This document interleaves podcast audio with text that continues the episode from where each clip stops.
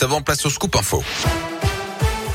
Et l'actu de la Loire et de la Haute-Loire avec vous, Gaëtan Barallon. Gaëtan, bonjour. Bonjour Yannick, bonjour à tous. On débute avec vos conditions de circulation. C'est fluide actuellement sur les grands axes, pas de difficultés dans la Loire et la Haute-Loire. À la une, cette journée dramatique hier en Haute-Loire. Plusieurs accidents domestiques, notamment un homme de 74 ans décédé à Mézère ce lundi près de Retournac. Il était victime d'un accident de bûcheronnage au cours de l'après-midi. Les secours n'ont pas réussi à le réanimer. Autre décès, celui d'un apiculteur de 76 ans piqué par ses abeilles sur la commune de Jossa dans le Brivadois. Il a fait une réaction mortelle alors qu'il était en train de manipuler ses ruches. Encore un week-end agité sur les terrains de foot amateurs dans la Loire, notamment. Un match a dû être arrêté dimanche entre les seigneurs de l'Etra et du FC Rouen en cause, selon le progrès. Une bagarre qui a d'abord éclaté entre supporters et puis en région parisienne, un arbitre a lui été frappé à l'issue d'un match. Il a porté plainte. La vidéo a été largement relayée sur les réseaux sociaux. Dans l'actu également, il pourrait bien y avoir des réductions, voire des coupures de gaz l'hiver prochain. GRDF annonce ce matin dans le journal Les Échos qu'il s'agit d'un scénario à l'étude en cas d'interruption totale ou partielle des importations de gaz russe.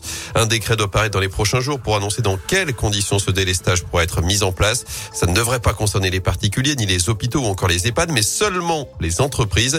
Alors par ailleurs, êtes-vous prêt vous-même à baisser votre consommation d'énergie pour éviter tout risque de blackout l'hiver prochain? C'est notre question du jour. Vous y répondez sur Par ailleurs, au 34e jour de guerre en Ukraine, une frappe russe a fait au moins deux morts au siège de l'administration régionale de Mykolaiv, une ville proche d'Odessa ce matin, alors que les pourparlers reprennent en Turquie au menu des discussions, notamment la question du nucléaire et la neutralité de l'Ukraine. Dans la Loire, le conseil départemental du culte musulman dénonce une décision purement politique. L'ancien imam de Saint-Chamond est convoqué ce matin en vue de son expulsion du territoire français, selon le progrès. Affaire qui a éclaté l'été dernier après un tweet d'Isabelle Surpli, conseillère municipale RN de Saint-Chamond, relayant un prêche controversé de cet imam au sein de la mosquée. Le ministre de l'Intérieur, Gérald Damarnin, avait ensuite demandé et obtenu son départ de l'établissement. Décision contestée en justice. Celle-ci n'a annulé finalement que l'interdiction de revenir en France durant un an. Elle a maintenu l'obligation de quitter le territoire français. En bref, près de chez nous, le ras-le-bol des agents de la Sécu à saint rassemblement organisé ce matin devant les locaux de la CPAM de Château-Creux. Brièges pour dénoncer le manque de personnel face à la quantité de dossiers à traiter.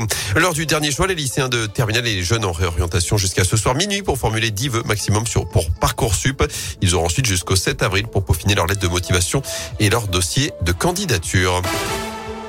En foot, France-Afrique du Sud, l'affiche ce soir en match amical à Lille, coup d'envoi à 21h15, alors que le Portugal joue sa qualif pour la Coupe du Monde au Qatar avec la finale des barrages ce soir face à la Macédoine du Nord.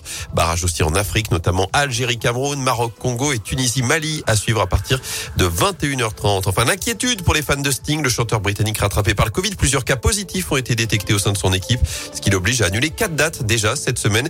Mais pour l'instant, le concert prévu chez nous dimanche soir au Zénith de saint reste bel et bien maintenu.